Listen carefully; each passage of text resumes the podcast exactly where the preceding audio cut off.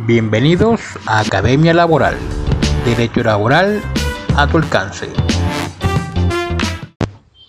Recientemente la Corte Constitucional emitió una sentencia del año pasado, el del año 2022, que es la T468 del 2022, donde estudió o abordó el tema de el levantamiento de la afectación a vivienda familiar. Recuerden que esto está contemplado en la ley 258 de 1996.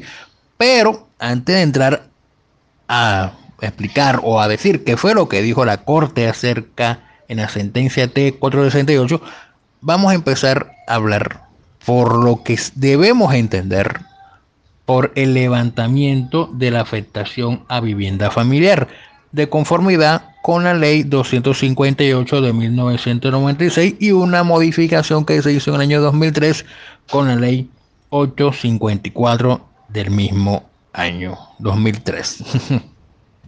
La Constitución del 91 erigió a la familia como núcleo esencial e institución básica de la sociedad colombiana. Por ello, se estableció que el Estado es el obligado a velar por su protección integral y autorizó al legislador a determinar el patrimonio familiar inalienable e inembargable, entendiéndose como el conjunto de bienes inembargables de una familia que se garantiza y salvaguarda contra los acreedores para su desarrollo y soporte económico ante eventuales riesgos y situaciones críticas como quiebras o crisis económicas. En la actualidad, el ordenamiento jurídico prevé dos figuras importantes que dotan de inembargabilidad al patrimonio familiar y tienen como objetivo garantizar, entre otras cosas, el derecho a la familia de tener una vivienda digna. Por un lado, está el patrimonio de familia, el cual surge a partir de la Ley 70 de 1931 y ha sido reformado a lo largo de muchos años. Y por otro lado está el gravamen denominado afectación a vivienda familiar, creado a partir de la ley 258 de 1996.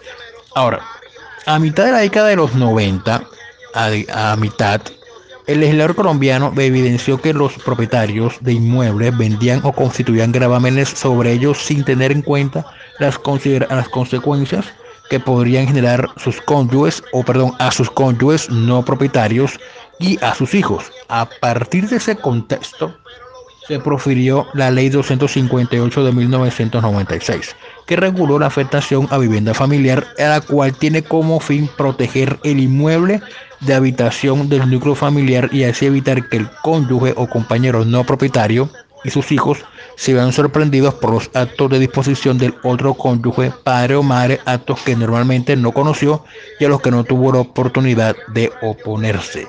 Ahora, en diferentes pronunciamientos, la Corte Constitucional ha afirmado que la afectación a vivienda familiar tiene como finalidad, además de la inembargabilidad del inmueble, proteger al cónyuge no propietario y a sus hijos de los actos de disposición del cónyuge propietario, los cuales podrán conservar la protección hasta cuando lleguen a la mayoría de edad. Recuerden, mayoría de edad en Colombia hasta los 18 años de edad. Ahora, antes del 2003, el artículo primero de la ley 258 determinaba que los inmuebles que podían ser afectados a vivienda familiar debían cumplir dos condiciones. La primera cual es ser adquiridos en su totalidad por uno solo de los cónyuges antes o después de la celebración del matrimonio o de la unión marital. De hecho, y dos, ser destinados a la habitación de la familia. Estas condiciones fueron objeto de estudio por parte de la Corte Constitucional en diferentes sentencias de constitucionalidad, como por ejemplo la sentencia C560 del 2002.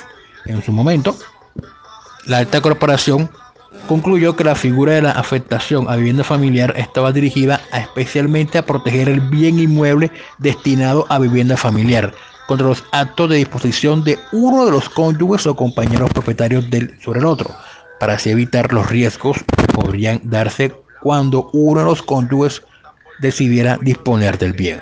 Ahora, con la expedición de la ley 854 del año 2003, el legislador colombiano amplió la posibilidad a que el gravamen operara también sobre el bien inmueble destinado a la vivienda familiar adquirido por ambos. Ojo, antes era, antes era uno, uno de los cónyuges, ahora con el 2003 ambos cónyuges, la cual sigue vigente en la. Ahora, el mismo artículo segundo de la ley 258 estableció que la afectación a vivienda familiar operan por ministerio de la ley respecto a las viviendas que se adquirieran después del 17 de enero de 1996 y para los inmuebles adquiridos antes de esa fecha es posible que se afecten a través de escritura pública otorgada por ambos cónyuges y conforme al procedimiento que disponga el reglamento jurídico vigente. Además, para el otorgamiento de cualquier escritura pública relacionada con un bien inmueble destinado a vivienda familiar, el legislador obliga a los notarios a que indaguen acerca del estado civil de los propietarios y la existencia de los otros inmuebles afectados con ese tipo de gravamen, so pena de que incurran en causal de mala conducta. En todo caso, la afectación a vivienda familiar solo será oponible a terceros a partir de la anotación en el folio de matrícula inmobiliaria ante la Oficina de Registro de Instrumentos Públicos. Ahora, acerca de la inembargabilidad del tema, por regla general, los bienes inmuebles bajo afectación a vivienda familiar son inembargables, es decir, no se pueden embargar, no lo pueden embargar por ningún motivo salvo que exista hipoteca previa al registro a la afectación a vivienda familiar. Hipoteca previa, contrato, un contrato de hipoteca previo al registro a la, afectación. Ahora, la misma Corte Constitucional una sentencia de 1998, como es la C664, precisó que esta, esta excepción a la regla para las hipotecas exige haber sido elevada a escritura pública y registrada en la respectiva oficina de instrumentos públicos antes de que se produzca el acto de afectación. Esto tiene una, tiene una doble finalidad.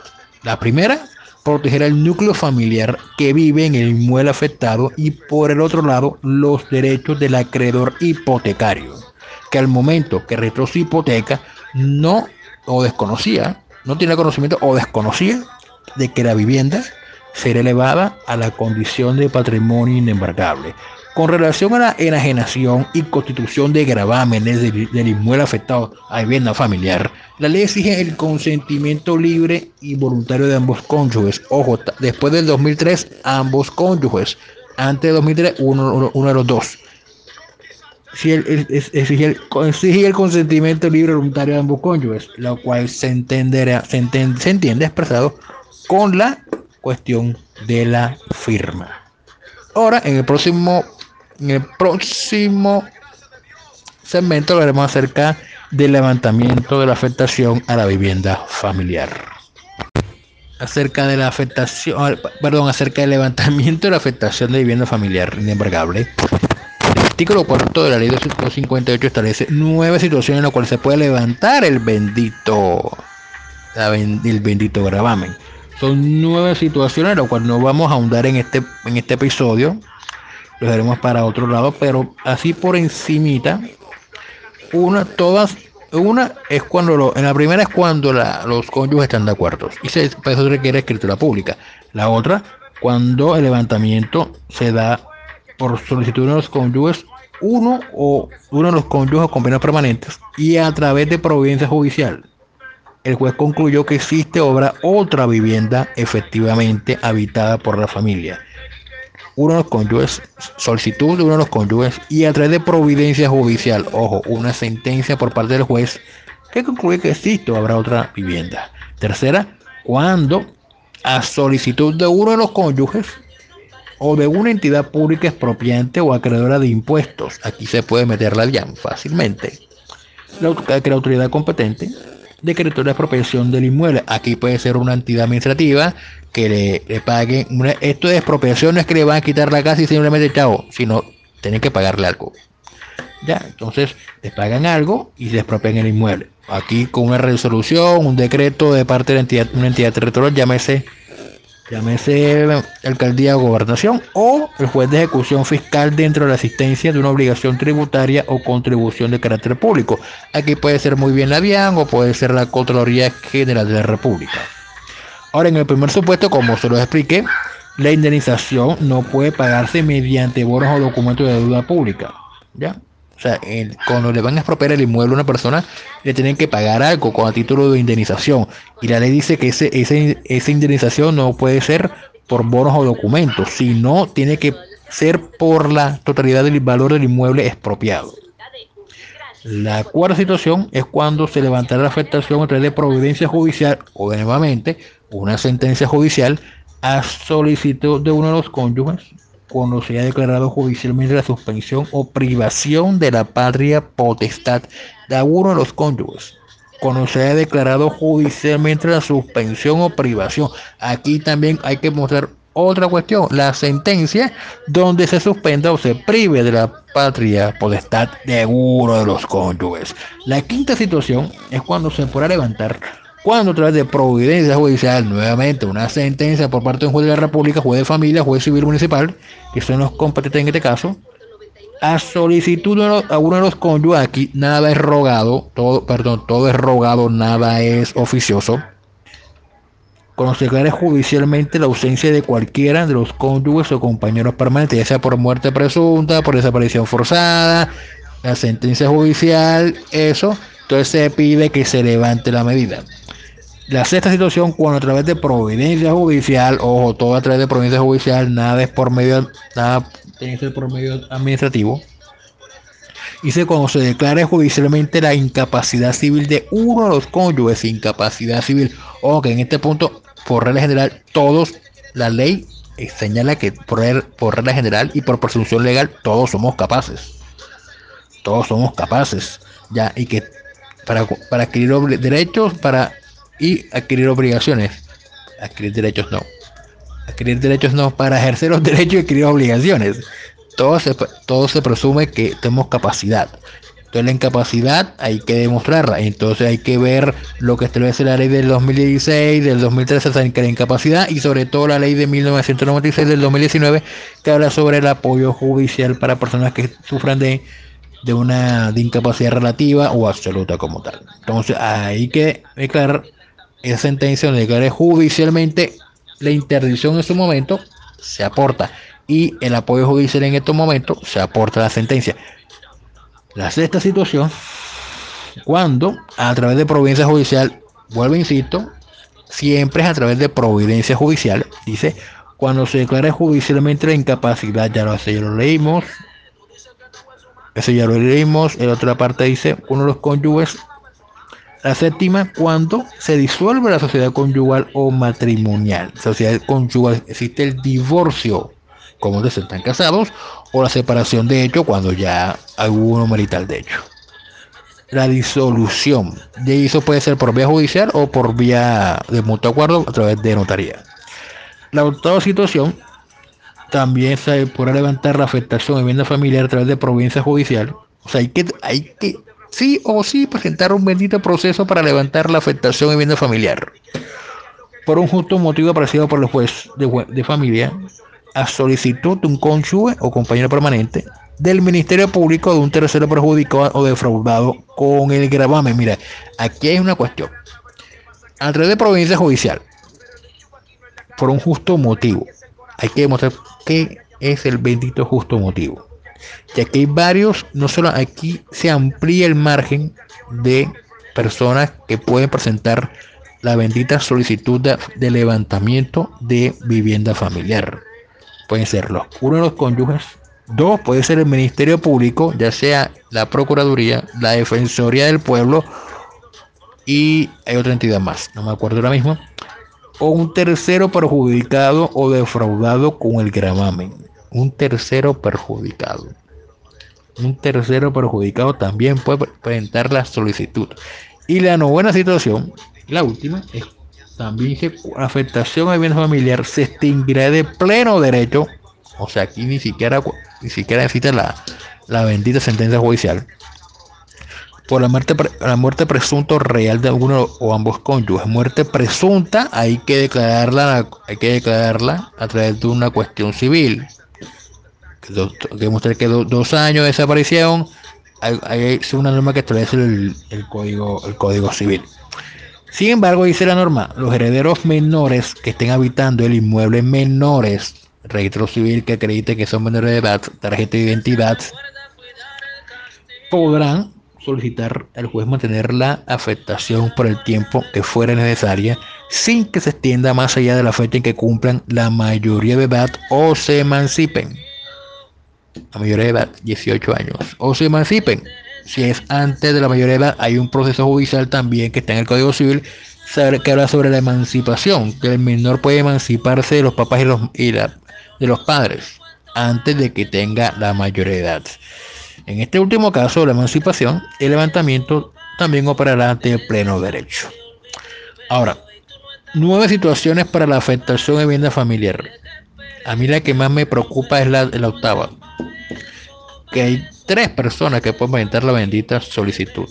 Uno de los cónyuges, el Ministerio Público o un tercero perjudicado. Imagínense que ustedes tengan una bendita deuda una bendita deuda y, y no le pague a una persona o al acreedor y, y ese acreedor se quiera valer de eso que ha sido perjudicado. ¿Qué hacen? En cuanto a esta última, perdón, esta penúltima causal, que es la que es la que me, me genera bastante preocupación, porque hay tres personas que pueden presentar la bendita bendito proceso. Hay que decir que la norma, vuelve y reitero, esto se tiene que hacer ante un proceso judicial. ¿Y ese proceso judicial cuál es? Un verbal sumario. Esos procesos verbal sumarios son cortos, son de única instancia, son procesos de mínima cuantía, cuestión que no supere los 20 salarios mínimos. Es decir, suman el 20, los 20 por lo que vale el salario mínimo en este año 2023. La suma que arroje, eso es la mínima cuantía. Y si no supera ese monto, de lo cual dieron la, respuesta, de la cual dieron el, resultado, entonces se trata de un proceso verbal sumario. De lo contrario, de lo contrario será un proceso verbal normal, un proceso más largo, un ordinario que puede tener una, una demanda de reconvención, 20 días de para contestar la demanda y toda esa película. Ahora, hay que cuidarte aquí en un juego de familia un juez de familia o en su defecto un juez civil, juez de familia, perdón, juez civil municipal, ya, del lugar de ubicación del inmueble para solicitar el levantamiento de la afectación a vivienda familiar. El juez por a esta pretensión por cualquier justo motivo que aprecie, por cualquier, ojo que es el que demostraron, el bendito cualquier justo motivo. Ahora, frente a la legitimación que tiene un tercero perjudicado defraudado por la afectación, la Corte Suprema de Justicia en la Sala Civil, en una sentencia del año 2014, estudió una tutela de interpuesta por, por el apoderado de, la de una propiedad horizontal contra una, una, contra una sentencia proferida por un juzgado tercero de familia de Bogotá dentro de un proceso de declarativo de afectación, de levantamiento de afectación de vivienda familiar.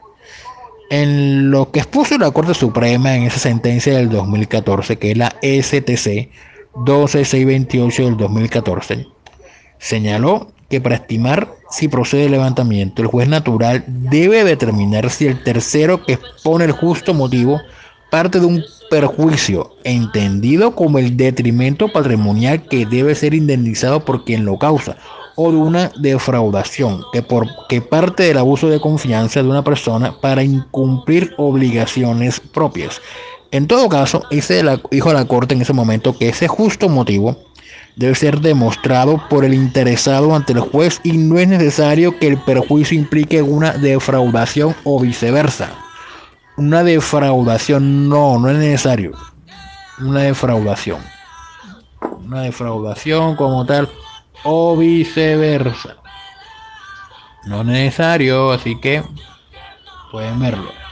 Ahora, es de resaltar que en distintos pronunciamientos la misma sala civil, en sede de tutela, porque esto no, no casi poco la estudié en sede, en sede de casación, ha relacionado directo o indirectamente, ha relacionado directamente con la causal séptima la Corte, la Corte ha optado por evitar pronunciarse de fondo sobre si los argumentos del juez para ordenar el levantamiento pueden ser catalogados como arbitrarios o caprichosos.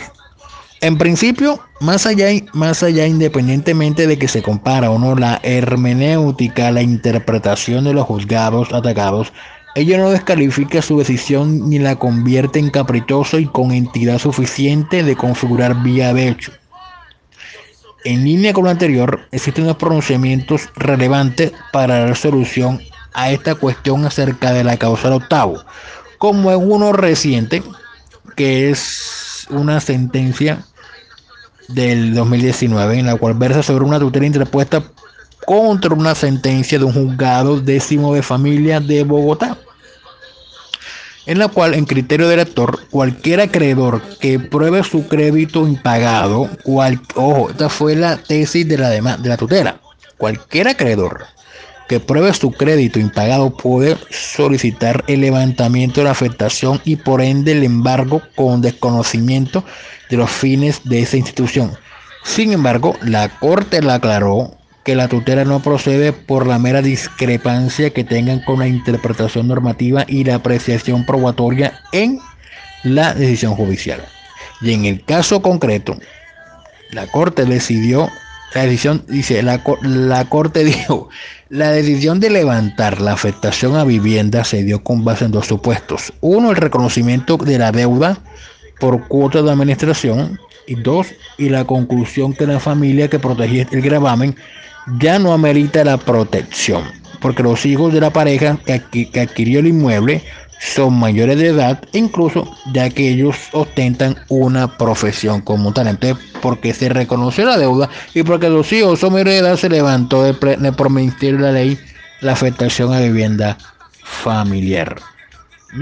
Por lo tanto, tanto la norma como la jurisprudencia de la Corte Constitucional como de la Corte Suprema de Justicia sala civil en sede de tutela o en sede, si en sede de tutela o sede constitucional, aplicable el levantamiento de la afectación a vivienda familiar por parte de un tercero perjudicado o defraudado por el gravamen. Existen varias alternativas de interpretación posible. Una puede ser que no se puede concluir que es un tercero perjudicado cuando la deuda se adquirió de manera posterior al gravamen de afectación. Ojo, no se puede concluir que es un tercero perjudicado cuando la deuda se adquirió de manera posterior al gravamen. O sea, si el gravamen se, de la afectación a vivienda familiar se hizo en el 2019 y la deuda se adquirió en el 2023, este año, no se puede hablar de un tercero como tal, un tercero perjudicado como tal. Dos, otra interpretación que puede darse es que puede tratarse de un común tercero perjudicado siempre que se encuentre acreditado un justo motivo que evidencie el perjuicio del acreedor. No podría procederse con levantamiento a vivienda de familiar. Puede tratarse siempre que se encuentre acreditado un justo motivo que evidencie el perjuicio del acreedor. Ya el justo motivo. Aquí es donde, aquí es donde el demandante, el tercero perjudicado, el abogado que vaya a representarlo en el proceso, tiene que demostrar no solamente con los argumentos que vaya a presentar, sino con las pruebas. El justo motivo. ¿Qué debe entenderse por justo motivo? ¿Y cómo aprobamos el justo motivo? Ahí donde, ahí donde ambas partes tienen que jugar a demostrar esa cuestión para que el juez lo encuentre probado y bueno, diga, vamos a levantar la, el gravamen de afectación de vivienda familiar. Y tercera, el tercera, la, tercera alternativa de interpretación posible es que el juez de tutela no debe entrar, el juez de tutela no debe entrar a analizar la interpretación dada por el juez natural. Posición que ha sido adoptada por la Corte Suprema en múltiples pronunciamientos. O sea, es decir, lo que diga el juez natural no le no importa. No importa, aquí de, no importa si se equivocó bien. Aquí creo que puede haber un pequeño. O sea, aquí creo que la cor, creo que aquí puede, este, hay un error. O sea, no, no comparo este punto porque si la decisión del juez natural es una decisión arbitraria, caprichosa, que se aparta de la ley, que no va acorde con lo que establece la Constitución Nacional, la norma y todo el bloque de constitucionalidad e interpretación de la norma como es debido, creo que deben de llamarle, deben de entrar a analizar esa interpretación y regañarlo, si en, o llamarle la atención acerca de eso, porque aquí no comparto el tema del, no comparto el tema del justo motivo bastante complicado como lo puede expresar, pero ahí es donde entra en juego el abogado y las pruebas que se tengan en su poder, la que puedan conseguir mediante petición y tutela. Así que acerca de este punto dejamos el hasta aquí porque ya la corte dio la, respuesta. Ya saben, dio la respuesta en, el primer, en, la, primera alternativa de interpretación. Que no se puede levantar, el levant, se puede levantar la afectación de vivienda familiar cuando la deuda se adquirió en forma posterior al gravamen de la afectación. Así que ya lo saben, cualquier duda, pregunta, cualquier duda, pregunta, inquietud, hacerla a este servidor a través del canal digital donde lo encuentren ya sea Facebook, Twitter, Instagram, LinkedIn, WhatsApp, Line, en Messenger, YouTube, por donde salga, me escriben o me llaman como les parezca mejor y me responden y me hacen todas las inquietudes si quieren participar. Y por último, si, si tienen alguna duda y quieren participar en un episodio de este podcast, bien pueden hacerlo. Este canal está abierto para cualquiera que, puede, quiera participar. No importa que no sea abogado, no importa. Se le abre la, se le abre la ventana a todas las personas que quieran participar acerca de un tema en cuestión de derecho laboral, seguridad social o algún tema que realmente le interese. Y si llega alguien al final de este episodio, le hacemos una pequeña pregunta. ¿Cómo podemos hacer que este contenido sea mucho mejor la próxima vez? Si tienes alguna respuesta a eso, me lo dejas en la caja de comentarios o me lo envías a través de mensaje de texto o al WhatsApp o me escribe a través de todas las plataformas donde tengo participación. Así que hasta la próxima.